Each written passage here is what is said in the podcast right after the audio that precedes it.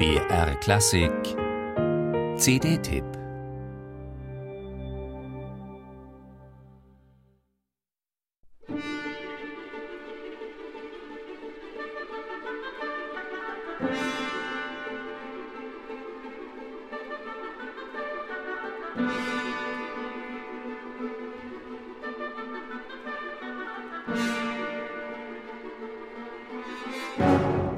1949 bekam der junge Witold Lutosławski vom polnischen Rundfunk den Auftrag, landestypische Folklore für Orchester zu arrangieren.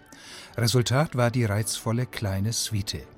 Lutosławski wäre aber nicht zum Klassiker der Moderne in Polen aufgestiegen, wenn er sich diese Aufgabe zu leicht gemacht hätte.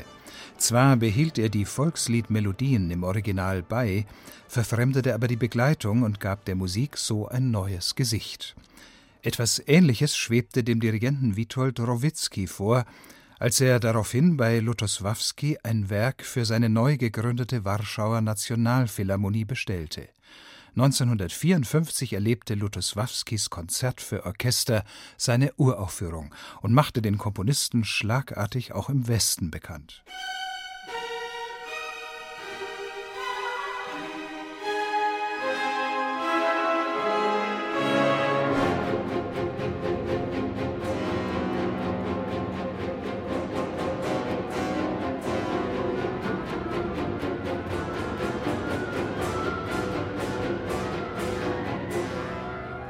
Die Fanfare aus der Intrada wurde in den 70er Jahren sogar zur Erkennungsmelodie des ZDF-Magazins.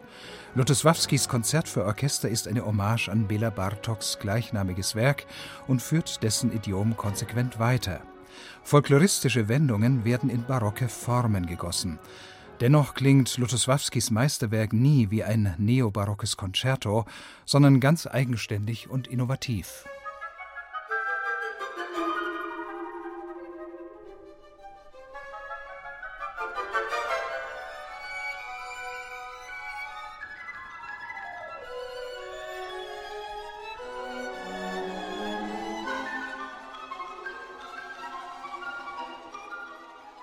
Krzysztof Urbanski war schon als Teenager von Lutosławskis Paradestück und seiner raffinierten Instrumentation fasziniert. Seine intensive Auseinandersetzung mit der genialen Partitur spürt man in jedem Moment dieser packenden Neuaufnahme. Das hochmotivierte NDR Symphonieorchester animiert der junge Pulsstar zu rhythmischer und klanglicher Brillanz. Das gilt auch für die vier Jahrzehnte später entstandene vierte Symphonie.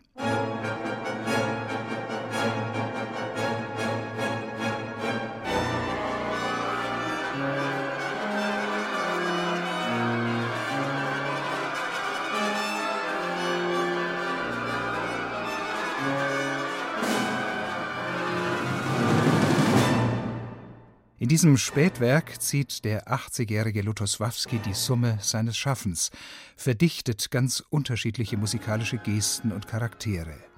Wie ein an- und abschwellender Lavastrom wirkt die vierte Symphonie. Glitzernde Klangflächen wechseln mit motorischen Passagen und heftigen Eruptionen. Im breiten Dynamikspektrum dieser Studioproduktion kommen alle Details plastisch zur Geltung. Die exemplarische Interpretation von Urbanski und dem NDR Symphonieorchester lässt keine Wünsche offen, eine fabelhafte Visitenkarte.